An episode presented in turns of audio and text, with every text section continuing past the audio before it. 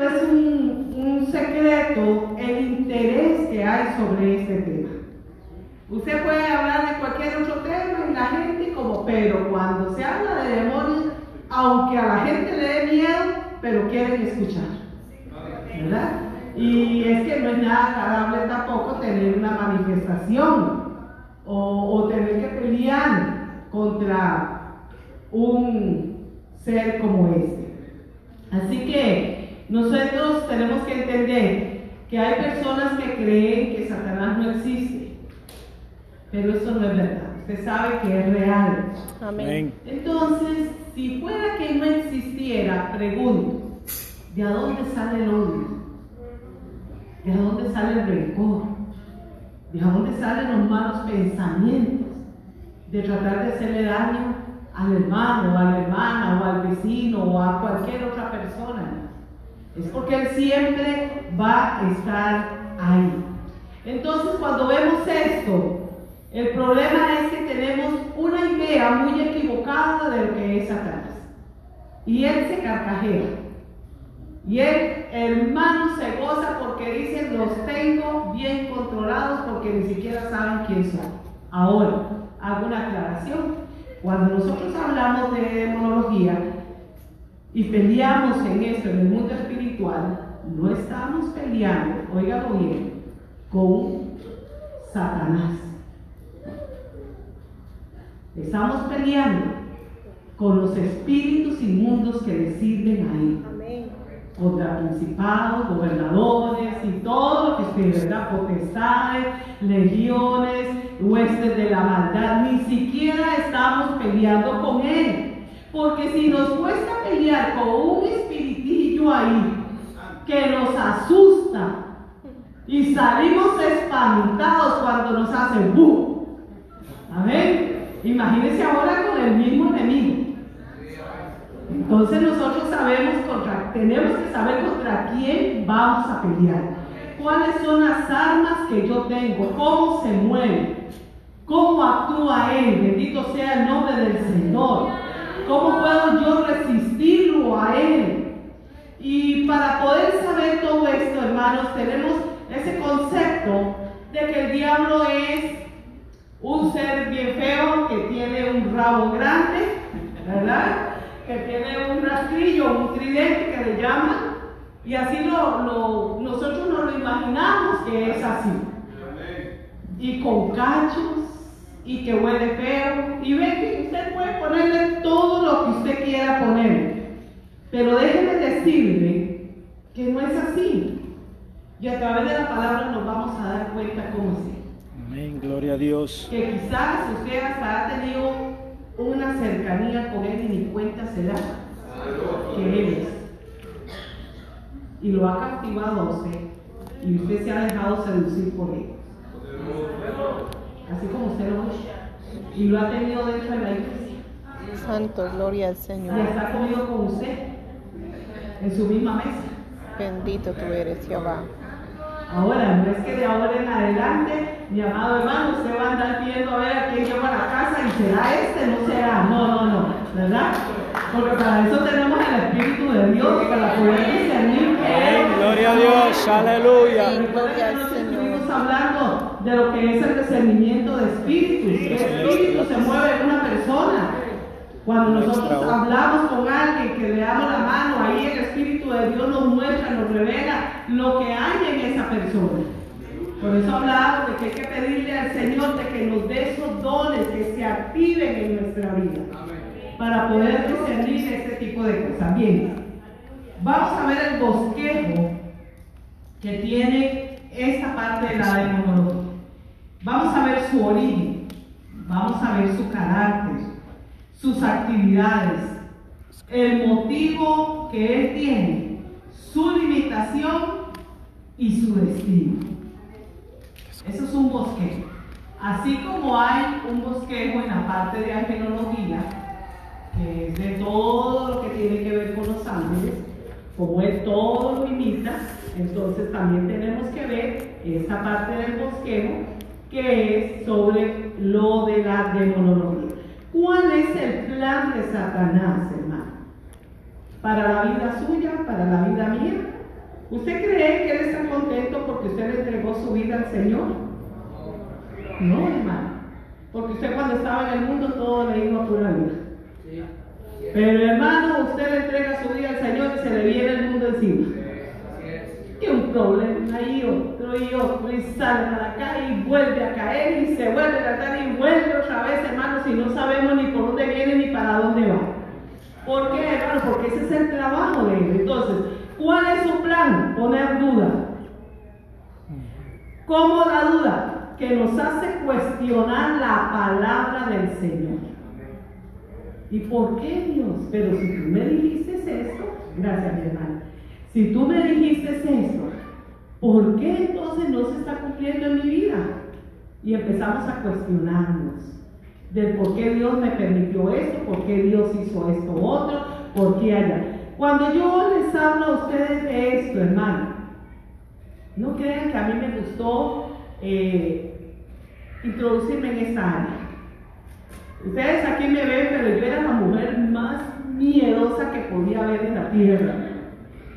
Yo me recuerdo eh, la zona allá por donde yo vivo, que es de campo, a las 4 de la tarde que se sentaba uno debajo de un árbol de tamarindo a conversar toda la familia y todo eso, ¿verdad? Eh, se empezaban a hablar cosas de miedo, que la vieja, que la secua, que esto y que lo otro, cosas de miedo. Hermano, yo duraba tres noches sin poder dormir, porque yo le tenía horror a todo eso. Y más cuando se mencionaba el diablo.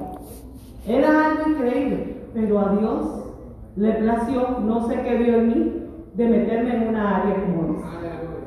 De ir conociendo, hermano, quién es mi enemigo. ¿Cómo puedo yo venir contra él? Y como la Biblia dice que lo que hemos recibido de gracia, eso damos, pues aquí estamos.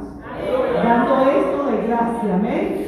He sido muchos años de estudio, muchos años de estar trabajando en el Señor en esta área. No terminaría de contarles historias de historias y anécdotas, hermano, de experiencias diabólicas al 100%, que cualquiera diría, eso solo es una película de terror, ¿verdad? ¿Qué va a ser Hollywood? Aquí se nos queda atrás, hermano, pero ha sido real. Por eso tenemos que saber que Él es real y Él existe. Pero nosotros no somos de los que retrocedemos, nosotros no tenemos por qué tenerle miedo a Él. Amedrentarse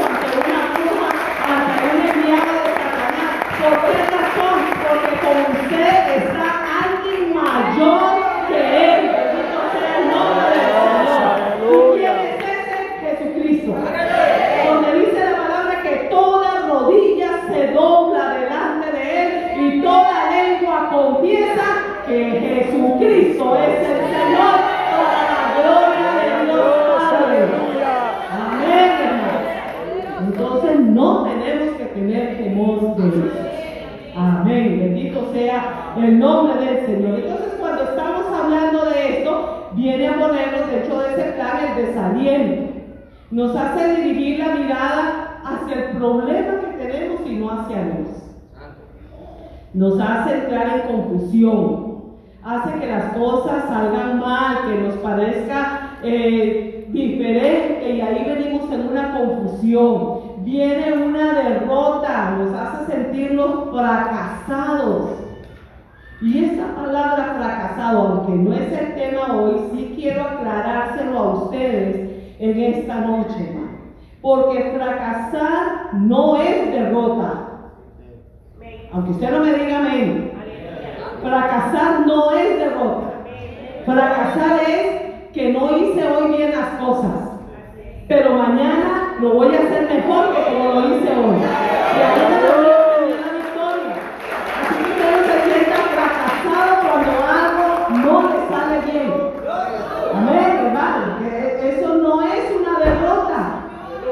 Hermano, usted puede hacerlo 50 mil veces, pero sépalo que las 51 mil veces ahí usted va a obtener su victoria. Gloria a Dios, aleluya. Hermano, tenemos que tener convicciones firmes. Amén. Y también, hermanos, viene a ponernos en ese plan la demora, que nos hace posponer las cosas. ¿Para qué? Para que nunca las hagamos. No, de verdad, mañana yo empiezo a buscar de Dios, mañana yo empiezo a hacer esto y ese mañana nunca llegó. Esos son como los que hacen dieta y empieza el año. Este año nuevo, sí, yo sé que voy a hacer dieta y yo voy a adelgazar y yo voy a hacer. Llegó enero, febrero, marzo, abril, mayo, vuelve a llegar diciembre y no hizo la dieta. Se le olvidó lo que había hablado. Hermano, porque no tenemos esa voluntad. No nos activamos a hacerlo, hermano. Pero el Señor quiere que nosotros le conozcamos a Él. Satanás es un nombre tomado del hebreo Satán, que significa enemigo o adversario.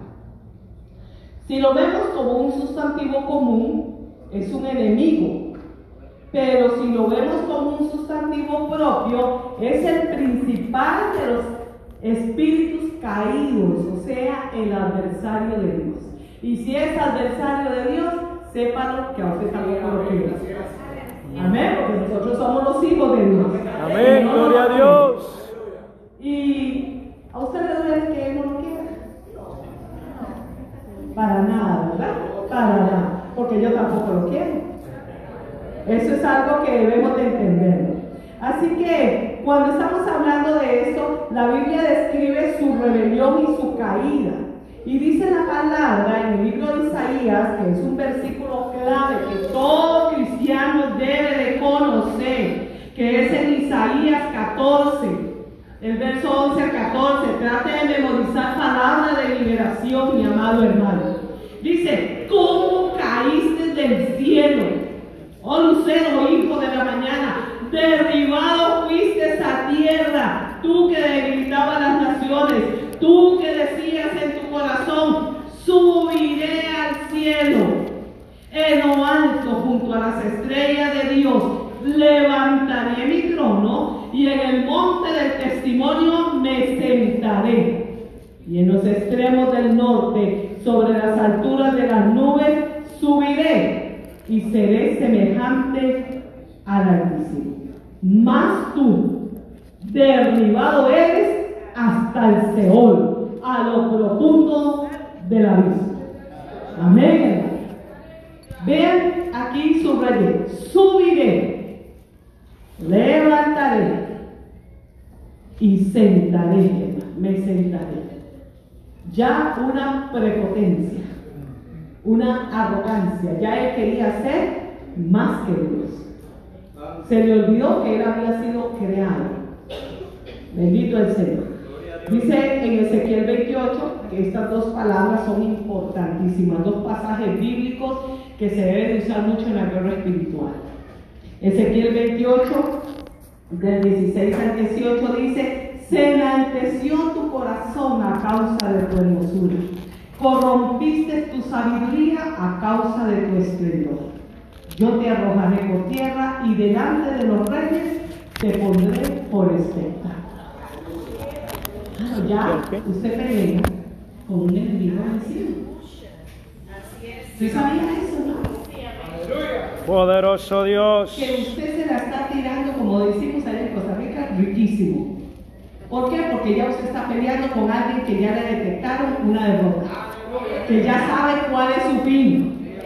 Entonces, ¿por qué nos cuesta tanto pararnos en la brecha? no? ¿Por qué nos cuesta pararnos y pelear delante de Él? Amén. Bendito sea el nombre del Señor. Dice que Él se llenó de orgullo, hermano, se llenó su corazón de esa prepotencia. Bendito sea el nombre del Señor. Así que cuando vemos todo eso, hermano, nos damos cuenta y leyendo la palabra ya en el libro de Job 1.12 que dice, dijo Jehová a Satanás, escúchalo bien, he aquí, todo lo que tiene Job está en tu mano, solamente no pongas tu mano sobre él. Usted no es la excepción. Usted no es la excepción, mi amado hermano. Pastores, ustedes no son la excepción. Nosotros estamos en la amiga de Satanás. Y bien, me lo imagino, porque yo tengo una vigorosa imaginación, ¿verdad? Yo me imagino que Él se presenta delante de Dios, porque usted sabía que tiene que presentarse delante de Dios, porque Él tiene que darle cuentas a Dios de lo que Él hace. Él no hace lo que a él le da la gana. Hermano, él se presenta y él ahí donde está, él viene y le dice, Dios, mira, ¿no? Ahí está. ¿Y qué? ¿Tú me das permiso de hacerle algo? Él tiene que pedir un permiso. Y si Dios le dice no, él no. Porque Dios no claudica entre dos pensamientos. Amén. Amén. Y dice aquí en la palabra que Dios le dice a Job, eh, perdón, a Satanás, que todo lo que tiene Job puede tocarlo, pero que no toque su vida. Por eso es que muchas veces usted está en esa prueba que está. En esa lucha que estás, hermano, y usted no ha entendido, y usted zapatea como un chiquillo malcriado, como una, una niña malcriada. Y Dios, tú eres ingrato, ¿por qué me pasa eso si yo te soy bien, si yo aquí y yo allá? Es que usted está en un proceso. Y Dios quiere enseñarle que su vida está en las manos de Él y Él es el que tiene cuidado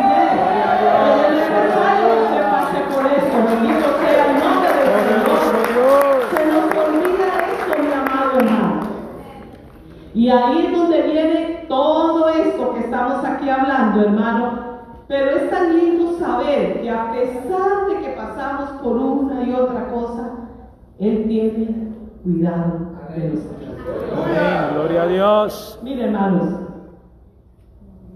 yo he sido librada de la muerte en los 40 años de estar en el Evangelio, casi que por cinco veces. He sido librado de la misma muerte, de la misma muerte. Eh, con enfermedad y con accidentes. En una oportunidad, les voy a contar esto para que usted vea, hermano. En una oportunidad nos metimos a un ayuno a la iglesia del hermano Carlos Guerra, que de ahí donde yo estuve trabajando muchos años con el pastor.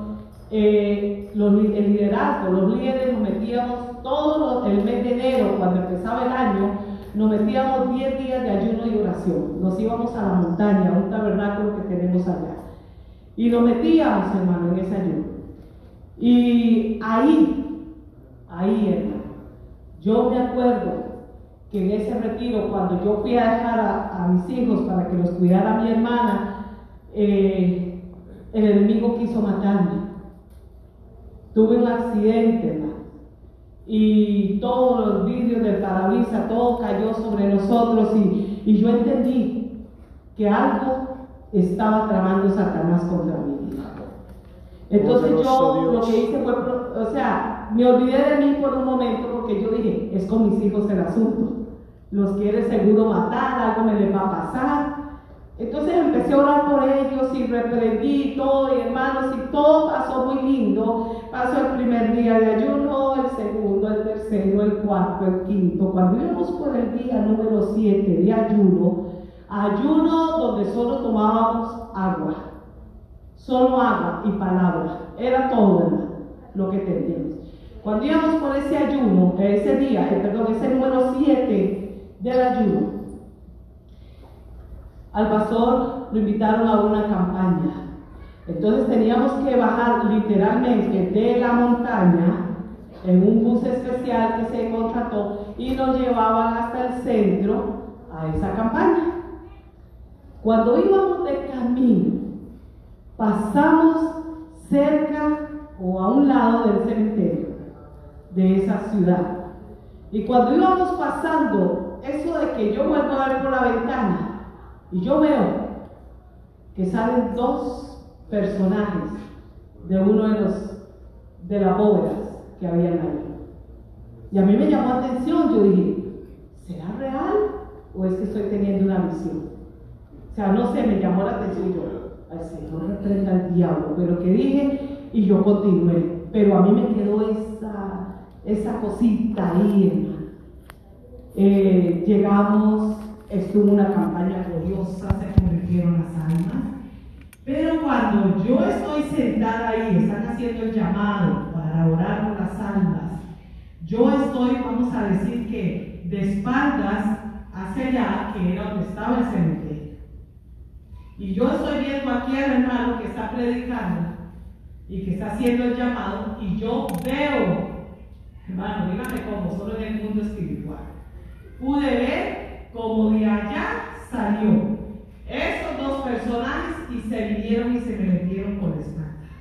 Y yo no pude reaccionar, no pude hacer nada. Hermanos, y al momentito yo empecé a ahogarme. Y yo no podía hablar, no podía decir nada y empecé a ahogarme. Y ahogarme, y yo decía, me está pasando algo y no podía decir nada.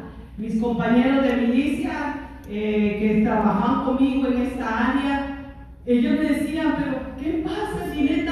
Y yo no podía hablar. Yo empecé a verme la cuenca de mis ojos por dentro. No sé si usted me puede entender, eso es imposible, ¿verdad? Porque era como que si yo por dentro mío yo estaba viendo mis propios ojos. Y yo dije, ah, no, hasta aquí me la puso el Señor. O sea, definitivamente yo aquí estoy fea con eso. Y no podía hablar. Entonces llegó mi pastor, hermano Carlos, y, y él llegó en carrera, bueno, ya se hizo la oración rápido y eh, trataron de hacerse cargo de mí porque yo me estaba ahogando y, ellos llegaron y el grupo en ese entonces estaba el hermano Enrique y él, ¿verdad? Empezaron a correr conmigo y donde yo quería hablar y decirles a ellos que no me llevaran a un hospital porque eso era espiritual, hermano, no me salía la voz. Y yo me recuerdo que yo le dije, Dios, permíteme que yo pueda expresarle a ellos que no me lleven al hospital. Y eso me soltó, hermanos. Y yo le dije, no me lleven al hospital, eso es algo espiritual. Y otra vez, hermanos, se me trabaron las fijadas. No se asusten con esto. Mi cabeza se volteó completamente. Santo. Se volteó, hermanos. Esto se me corrió para acá. Que dice, dice mi pastor, hermano Carlos, que él se quedó impactado y él dijo, por Dios, algo le está pasando a la vida. Algo está pasando con ella en el mundo espiritual. Y ellos empezaban, ¿qué hacemos? Yo escuchaba las conversaciones de ellos y yo no podía hablar. Y cuando ellos están ahí, hable, hable, y yo decía, Dios, ayúdame, Señor, y yo trataba de decir la palabra por dentro, en mi espíritu, hermanos, y, y no era terrible lo, que yo estaba viviendo en ese momento. Hasta que una doctora que andaba con nosotros, ella estaba recién convertida, ella se arrima y le dice al hermano, pastor, tengo que decirle unas cositas. Si nosotros llevamos a la hermana al hospital, así como ella está, primero que nada, a ella la va a declarar muerta porque ella no tiene signos vitales. Hermano, yo estaba muerta literalmente. Ella me tomó los signos y yo no tenía signos vitales. Y ella dijo que ella está muerta y yo sabía que ella estaba muerta porque yo estaba oyendo todo lo que ellos hablaban. Y viene y dice, eso en primera instancia. En segunda instancia, a mí me quitan las credenciales de, de carnet que le dan a los doctores por negligencia médica. Y tercero, a usted no meten a la cárcel por llevar a gente con tantos días aguantando hambre. ¿Verdad? Como ayuno. Y bueno, y aparte de la familia. Pero yo sabía que mi familia no, porque de ellos eran cristianos, no iban a hacer nada en contra. Y me recuerdo que el hermano dijo, vamos a orar. Vamos a llevarnos al tabernáculo donde estábamos reunidos. Y de verdad, hermano, me llevaron al tabernáculo. Y cuando estábamos ahí, hicieron, hermano dijo, hagamos una cadena alrededor de la hermana y vamos a interceder. Hermano, en esa montaña empezó a soltarse una presencia tan diabólica, hermano, tan diabólica, y lo cuento porque mis compañeros después me contaron, que dicen que empezaron a oírse tambores montaña, y empezaron a oírse gemidos y gritos y cosas, la luna se oscureció completamente, hermanos, y la gente entró en un pánico terrible, hermano. Y dicen que en ese momento, cuando estaba sucediendo esto, mi cuerpo empezó a brincar. Y era porque yo en ese momento estaba corriendo a la velocidad de la luz en un túnel, hermano. Y yo veía a lo lejos una pequeña luz, pero hermano, a kilómetros de kilómetros veía una pequeña luz. Yo iba en el túnel de la muerte. Y cuando iba en eso, el hermano Manrique, en aquel entonces que estaba con nosotros, él no, es, no era así como muy que creía mucho en esas cosas. Sin embargo, él después me decía, uy Gineta, así me decía, uy Gineta, vieras, cuando yo vi eso, yo sentí de parte de Dios que te tomara la mano. Y él me tomó la mano y él dijo estas palabras. En el nombre de Jesús, la saco de ese túnel donde ella va. Y él no sabía nada. Y mi cuerpo brincó y reaccionó y yo volví. Y ya empezó ahí ya, ya a cambiar todo el ambiente y empezamos a adorar al Señor. Y bueno, ya fue la gloria de Dios que ahí fue algo tremendo lo que, pasó. Pero usted se da cuenta, mi amado hermano, de lo que puede hacer Satanás en la vida del ser humano. Y eso porque nosotros tenemos una cobertura.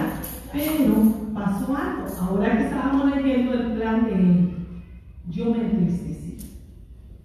Y yo le lloré a Dios, le lloré con todo mi corazón y le dije, Señor, toda vida desde que te convertí, te he servido y te he dado mi corazón. ¿Por qué pasó esto?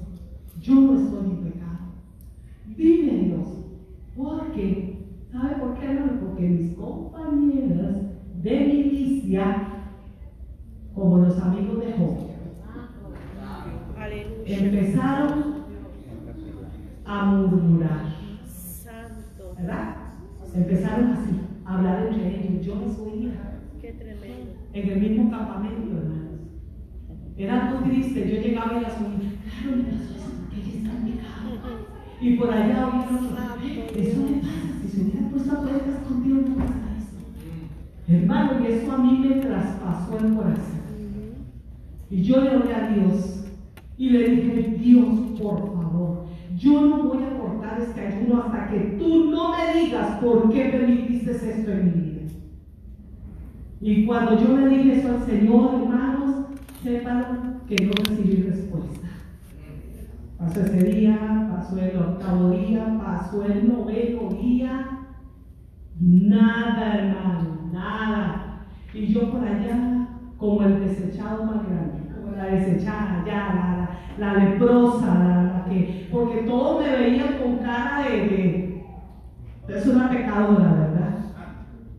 Hermano, ¿qué, qué, cuidado tenemos que tener cuando no entendemos y no conocemos las cosas. Amén, amén. Y me recuerdo que el último día estábamos cortando el ayuno.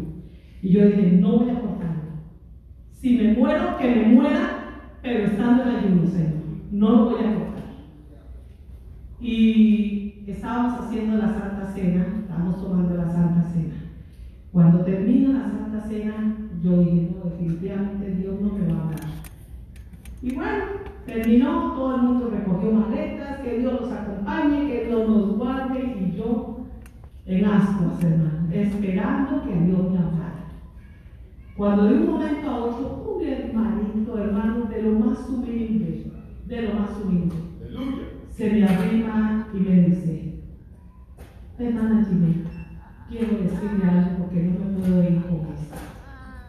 El Señor me habló desde que empezó el culto, pero yo no he querido decírselo, porque yo no sé si es de Dios o de Dios. Me dice, pero tengo que decírselo porque yo siento que se me sale el corazón. Dice el Señor que no es porque tú pecaste, sino para que tú entendieras cómo actúan los espíritus en la vida del ser humano. Porque tú me lo pediste y yo, ¿yo? ¿En qué momento? Si yo no te pedí eso, menos conocer un demonio, ¿verdad? Y yo, ¿en qué momento, Señor? Yo, y claro, yo empecé a llorar porque era lo que, la respuesta que yo estaba esperando, que la gente no entendiera. Le digo, mire, papá, digo, no importa, si usted me entiende, no importa, pero yo sí entiendo. Gloria a Y Dios. cuando estamos en eso, hermanos, por eso es que cuando estamos en la presencia del Señor, tenemos que tener cuidado si no hacer votos a la ligera. De no hacer votos a ligera. Porque yo me recuerdo que antes de ese ayuno, en un culto tremendo que cayó la gloria de Dios, yo le decía, Señor, le dije estas palabras a mi Señor, Señor, tú sabes que yo trabajo en esta área para ti. Y quiero pedirte que tú me permitas conocer los espíritus. Para yo poder llegar y hablarle a la persona como es y lo que es y sea libre inmediatamente. Yo no quiero perder el tiempo con nadie, sino ir a lo seguro, a la raíz de las cosas. Pero a mí se me olvidó aquello, pero a Dios no se le olvida. A Él no se le olvida. Entonces, hermano, bueno, el testimonio más largo, pero lo voy a dejar aquí. Pero a lo que me refiero con esto, hermano, de que he sido librada de la misma muerte, hermano. Dios ha hecho milagros grandes en mi vida. En otra oportunidad perdí mi pulmón. Mi pulmón se dañó completamente, lo perdí, a mí se me abrieron los poros y salía toda la infección por los poros. Y le clamamos a Dios y en el mismo hospital los doctores decían, pero, pero eh, eh, esta señora, su pulmón está malo. Y decían, ella, ella no va a vivir, ella no puede vivir. Y me recuerdo que un pastor conocido de nosotros llegó y mi esposo le dijo, mira que, Ginette está muy mal, está grave, que no sé cuánto, dice, que la tienen en emergencias. Y él dijo, voy a, pedir que me dejen entrar para hablar con ella. Y entró él y la esposa de él, y pusieron las manos sobre mi vida y empezaron a orar. Y le dijeron, Señor, levántala. Y la muerte la suelta ahora en el nombre de Jesús. Hermanos, me internaron estaba en emergencias, ahí lo dejan a uno un tiempo y después me internan. Cuando me internaron, me hicieron los exámenes, el pulmón estaba limpio hasta el día de hoy.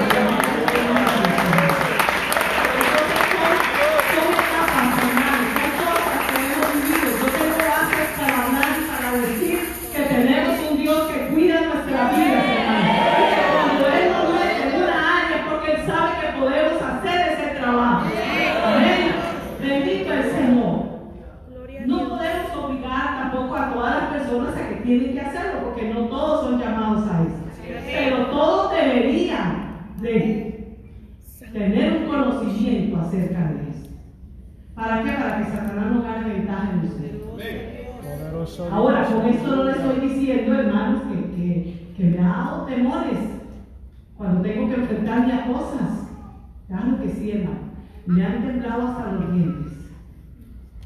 Pero hemos confiado en que el Señor es el que tiene el control de nuestra vida. Amén. Bendito sea el nombre del Señor. No voy a contar los otros testimonios porque se nos va el tiempo. Y quiero realmente eh, ver. Dice la palabra que Satanás afirma que él posee autoridad sobre el mundo. ¿Usted cree que es cierto? ¿Usted cree que es cierto que él posee autoridad sobre el mundo? Él tiene autoridad sobre este mundo. Pero mayor autoridad tenemos nosotros en Cristo Jesús. Amén. Por eso es que la palabra dice que Él nos ha dado poder y autoridad. Dice, y toda potestad nos ha sido dada por el Padre. Amén. Toda potestad. Y potestad es mayor que autoridad. O sea, Él sabe quién es usted como un hijo de Dios. Pero usted no sabe quién es. Usted está más perdido, hermano, que chiquito en la llorona. No sabe quién es en Cristo Jesús. Cuando usted encuentre realmente el significado del Evangelio y quién es usted, a qué lo llamó el Señor, las convicciones van a cambiar en su vida.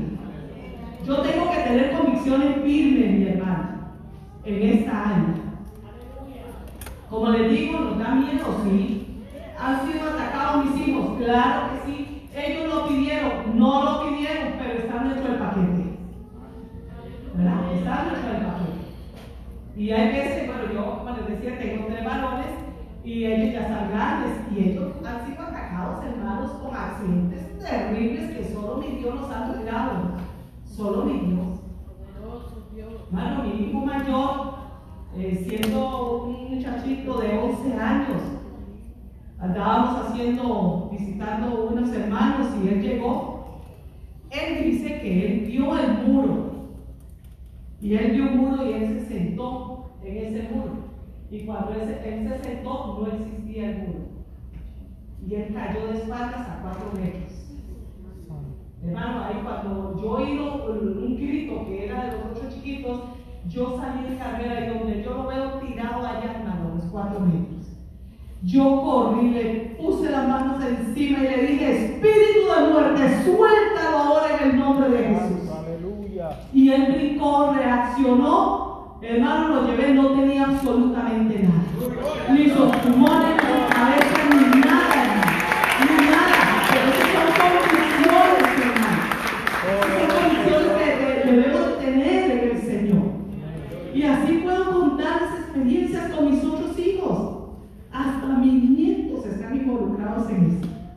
el enemigo ha querido matármelos, hermano. Santo. Pero vive el Señor, que sé que guardará sus vidas para siempre.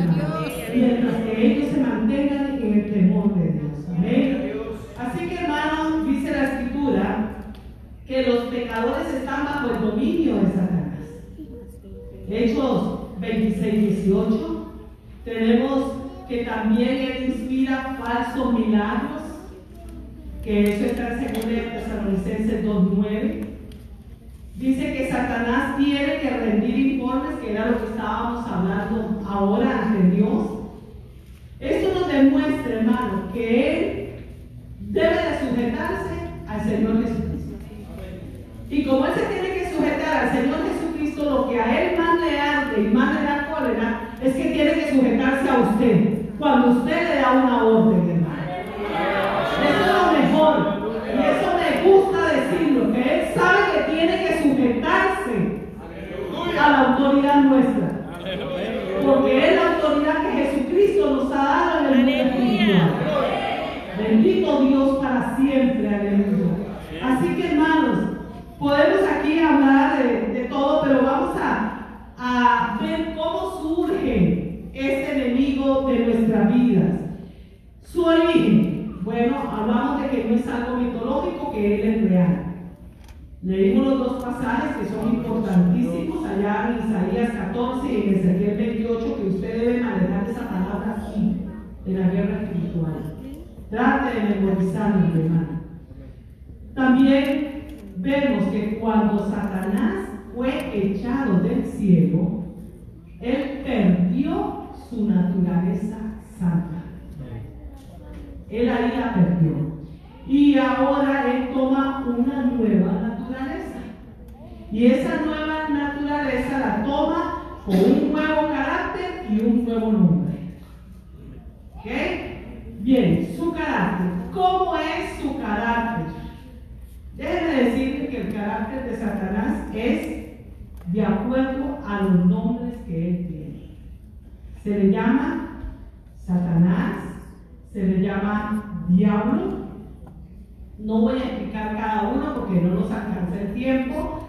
Se le llama destructor, se le llama serpiente, tentador, el príncipe de este mundo, como nos decía mi hermano, acusador de los hermanos, porque él lo hace pecar a usted y es un chismoso. Y usted creyéndole que él es su amigo. No, te hace pecar y usted no ha dado la vuelta cuando ya él anda soltando todo el chisme, hermano, de que usted pecó. Así es esa es la forma de trabajar, porque él no se guarda nada. Y aquí, hermanos, hago un paréntesis, porque así es el chismoso. Por eso el espíritu del chisme no debe estar en una iglesia. Amén. El chisme no debe de estar dentro de los hijos de Dios, no se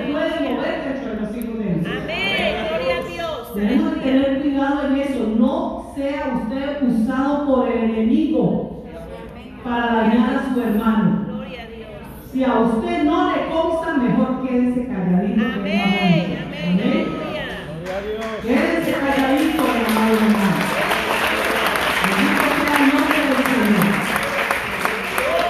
Y si a usted le pica mucho la lengua o le pesa demasiado y siente que no puede guardar ese vaya adentro, busque a los pastores y hable con ellos y dígale, pastor, mire, esto no es un chisme, aunque ya sabemos que es un chisme, ¿verdad? Pero resulta que Juanito, pastor, esto y esto, y le dicen hasta detalles porque se gozan, hasta se gozan. Así actúa Satanás. Y cuando usted se comporta de esa manera, con todo el respeto que usted se merece, conste que los aprecio a todos, hermanos, aunque no los conozco personalmente, pero son hijos de Dios y les amo porque somos hijos de un mismo Padre. Amén. Pero tengo que decirle la verdad. Tengo que decirle la verdad. Hermano, cuando usted actúa de esa manera, usted se convierte en un hijo de Satanás. Así, que no me digan amén, y aunque no se quede Por eso cuide su lengua. Cuide su lengüita, hermano. Mire, no deje que le pese tanto esa lengüita. Ame a su hermano. Si se dio cuenta algo de él, ore. Señor, mira, fulano, no sé lo que está pasando, pero pasó esto y esto. Por favor, pero no anda haciendo mella en él. Amén, bendito el Señor. Bien, entonces, dice que Él es el acusador de, los hermanos, Él es el adversario, Él se le llama Belcebú. Oiga, todos estos nombres, Belial, el malo, el Dios de este siglo, padre de mentira y homicida, príncipe de la potestad del aire, todo eso hace el carácter de Satanás. Todo eso hace el carácter de él. Entonces, imagínese usted, otra cosa importantísima que se está moviendo en la iglesia en este tiempo, porque es un espíritu el que se está moviendo, hermano, que a mí me da un coraje, me da una rabia de que Él tenga el control en esa forma con los hermanos, hermano. Y es el espíritu de mentira. Santo. Hermano, ¿cómo nos hace mentir el enemigo? No somos honestos, no somos leales con nosotros mismos. Y si no lo somos con nosotros, no lo somos con Dios y no lo somos con nadie. Amén. Entonces, no los estoy regañando, es parte del estudio. Porque el que nos regaña son los pastores, ustedes. Solo estamos dándoles un estudio. Pero la mentira se está moviendo así, está de boca en las iglesias el día de hoy. Eso. Se le aumentan las cosas, hermano. O no, no quise ir a la iglesia. Y el pastor todo preocupado. Y mire, digo, ¿y por qué no fuiste a la iglesia? Y que dijo, ay, pastor, viera usted, es que hay un tráfico, pero algo increíble. Y ni siquiera usted andaba en la calle. Santo, aleluya. Pero como sabe que el pastor no lo estaba viendo, pues usted lo dice. ¿Qué ganó con eso? El pastor se lo puede creer y el pastor le puede decir, ay, sí, mi hijo, qué pecado, pobrecito. No, no, está bien. Porque somos seres humanos y podemos ser engañados nosotros. Pero el Espíritu de Dios no lo. Él sabe lo que usted está diciendo. Pero usted va a tener sus consecuencias de esa mentira. Aleluya. Hablaba con un pastor y él me dijo algo y me dice, pero hermana Ginette, es que usted es como muy extremista con ese tema, me dijo, porque me dijo esa expresión, todos mentimos, los pastores mentimos. Digo, ¿sabe qué digo? El Señor te reprenda porque yo no acostumbro a mentir. Y si voy a mentir, ¿sabe qué hago yo mañana? Le doy ese consejo. Yo le dije, Señor, si voy a mentir por algo que no vale la pena, y ni aunque valiera la pena, que me muerda la lengua. Mira qué rico se siente, hermano. Es tanto el dolor que usted no puede mentir, se le olvidó lo que iba a decir. Gloria a Así Dios. es sencillo, hermano. Debemos de cuidarnos, malos ministros. Hermano, ¿por qué? Porque las ovejas viven y nosotros somos los que damos el ejemplo a las ovejas. Usted como líder, no mienta. Diga las cosas como son, con amor. Pero diga las cosas como son. No hay necesidad de mentir, hermano. Porque Dios sí sabe lo que usted está pasando, lo que usted está diciendo. Entonces, ¿para qué mentir? ¿Qué Seamos honestos. Que nos tuvieron que dar una buena pasada por lo que hicimos. Bueno, que nos la den, pero dije la verdad. Dije la verdad. Yo me recuerdo que a mis hijos yo siempre les inculqué y les dije, nunca me mientan. Yo a ustedes doy todo por ustedes. Pero no me mientan porque detesto que ustedes me mientan. Y si no me quieren ver brava, que no les aconsejo que me provoquen a verme brava, les yo a ellos, no me mientan. Isaías 63, 8, porque dijo, ciertamente mi pueblo son hijos que no mienten, y fue su salvador. Gloria a Dios. Gloria a Dios. Venga. Y si usted es una persona que se le está por ahí creando el hábito de mentir, córtelo en esta noche. Córtelo. Porque Dios no quiere que usted lo haga. Bendito sea el nombre del Señor. Así que hermanos, vamos a ver ahora los atributos de Satanás. Bien, entonces, ¿cuáles son los atributos de su personalidad? Él es inteligente. Claro que sí es inteligente. Es astuto. Bien astuto, hermano. Exacto. Él es emocional. Él tiene voluntad propia. Él es poderoso. Él es engañoso. Él es rudo y cruel. Y es mentiroso. ¿Se da cuenta, hermano? Usted se está dando cuenta. Hermano, dice la escritura, que cuando yo les hablaba al inicio de que lo tenemos en la iglesia y no nos damos cuenta, dice que Él se disfraza como ángel de luz. Lo dice en 2 de Corintios 11, 14. Aleluya. Él se disfraza como ángel de luz. Y él llega y los pastores quedan embelecidos. ¿Verdad? Quedan así. "Wow, No hay como el hermano Pedro. Es lo máximo. Ese sí es cierto que es un varón a toda. Qué tremendo. aleluya. Hermano, él es un ángel de luz. Se convierte en ese ángel de luz. Pero cuando usted empieza a averiguar cositas y a manifestar cosas, porque eso no todo el tiempo va a quedar oculto, el Espíritu Santo empieza a sacar a la luz. Por eso es tan importante los dones del ministerio de los que hablábamos. Porque ahí es donde Dios saca a la luz un montón de cosas, hermano, que se mueven dentro del pueblo del Señor. Bien, dice que sus actividades, él, hermano, obstaculiza el Evangelio. Él siempre va a poner un obstáculo en el Evangelio.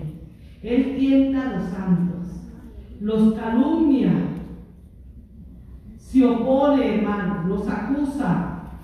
Él saca la buena semilla, él siembra cizaña. Hermano, dice, tiene una astucia para sembrar cizaña, donde lo pone usted a pelear y hasta lo pone, hermanos, en una condición de que hasta ya usted se quiere ir de la iglesia por lo que le dijeron, sin haber averiguado qué fue lo que pasó realmente. Y entonces lo usa usted porque usted es tan espiritual que entonces el diablo dijo, ah, si es tan espiritual que ahora lo uso para que sea el carro mío. ¿Verdad? Y entonces ya le mete algo en su cabeza y usted va y resulta que llega usted es muy amiga, vamos a hablarlo así porque no quiero decir nombres, ¿verdad? Pero resulta que usted es muy amiga de, de Petronila y, y entonces yo llego de Petronila y yo le digo, mira Petronila, usted no sabe bien, es que el pastor me hizo esto y esto y la pastora ni hablar y era qué barbaridad y que aquí pobrecita yo y que no sé qué y empiezo a envenenar a Petronila. Pero resulta que Petronila tiene una mejor amiga, ¿verdad? Y vamos a decir que Petronila conoce muy de cerca a Juanita. Y espero que no le diga una Juanita, ¿verdad? Ayuda. Ah, porque no, hermana. No es Juanita, ¿verdad? Vamos a poner otro nombre X. Bueno, resulta que esta X es, es la hermana X, es la amiga de Petronila. Entonces llega donde su amiga y se van a tomar un cafecito. Y en el cafecito, vístese. Hermana X, usted no sabe lo que me hizo el pastor Y la pastora que ni hablar a la pobre hermana ella que está aquí, ella que está allá, y le chorrea todo el veneno que le llegó a ella. Y cuando usted se da cuenta, la iglesia está en contaminación total. Amén, santo. Gloria a Dios. Hermano, aunque usted no me diga amén, pero es una realidad, hermano. Lo que vamos a soñar cizaña. Bendito sea el nombre del Señor. Hermano, que Dios no nos llamó a eso. Hermano, si, si usted no está de acuerdo con algo, sea honesto, sea sincero. Vaya y hable con los pastores. Y dígale, mire, pastor, lo respeto mucho, pero no estoy de acuerdo con esto y esto. Usted me puede explicar. Porque hay que hablar, hermanos, con respeto. Con respeto. Los pastores son los ángeles que Dios ha puesto. Los ángeles de la iglesia. Le guste a usted o no le guste. Pero debemos de sujetarnos y respetarlos, hermano. Le llega y le dice, mire, no me gusta, pastor, yo creo que, que esto, que lo otro, y ahí usted le puede decir todo lo que usted sienta, el pastor verá cómo le va a responder. Bueno, y ahí que él le responda y ya usted verá qué hace. Pero no ande comiendo, hermano, ni a los pastores, ni a ningún líder, ni a su hermano, porque eso mismo se lo hacen a usted. Porque lo que sembramos, eso recogemos. Bendito sea el nombre del Señor. Así que sus actividades dice que él es orgulloso, que él es astuto, que él causa también enfermedades, que él ataca, él hiere y él promueve la hechicería, la adivinación, la necromancia. La necromancia es la muerte, ¿verdad? De cosas de los muertos. Y también, hermanos, vemos que él dice que empieza a hacer todo un drama dentro de la iglesia para destruirla. Pero nosotros que ya lo conocemos, cuando tenemos base para saber quién es Él, es cuando tenemos que aclararnos. Por eso es bueno que el pueblo entre en un conocimiento en el ámbito espiritual.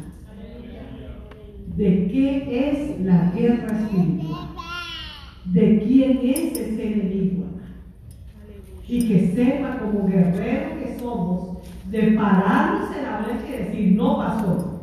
No me tenga miedo esa bruja y ese brujo que dice que va a echar esto y que va a hacer lo otro. No, aquí estamos nosotros con usted, nos paramos en ayuno, en oración y en clamor y vamos a interceder y Dios va a hacer la obra y Dios va a hacer la Bendito sea el nombre del Señor.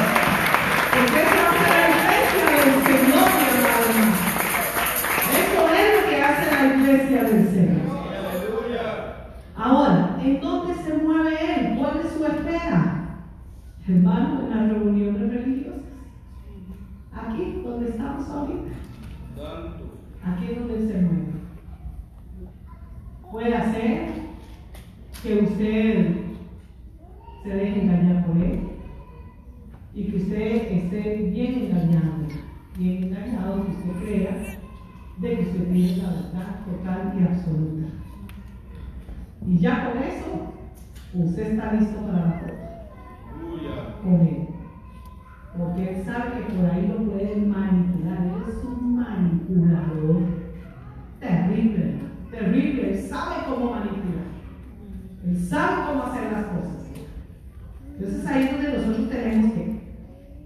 Cuando yo les estoy hablando de esto, hermanos, siempre me recuerdo que dando un seminario de guerra espiritual, eh, llegó un hermano después de que terminé de, dar la enseñanza y me dice, Pastor Ginette, usted me puede decir, yo quiero entrar a eso.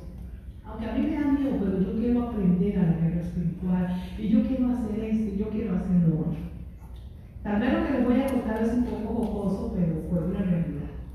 Y entonces le dije, hermano, claro que sí, para usted está en la capacidad de hacerlo. Mire, eh, aquí ya yo me emociono dándole instrucciones y todo, porque para eso somos, damos de gracia de gracia, ¿verdad? Y enseñar al pueblo de que al enemigo no tenemos que tenerle miedo, hermano. No tenemos que tenerle temor. Y entonces, ya le dije y todo, y pasó el tiempo. allá como dos meses, no sé qué, vuelvo a ir por esa zona y me dice, pastora, usted no sabe lo que le tengo que contar. Y le digo, ¿qué pasó? Vea, pastora, dice, me metí a hacer lo que usted me dijo. El hermano era muy hermosito. No vamos a decir que era gordo, era hermoso. ¿Verdad? Y era bien hermoso, más en su pancita.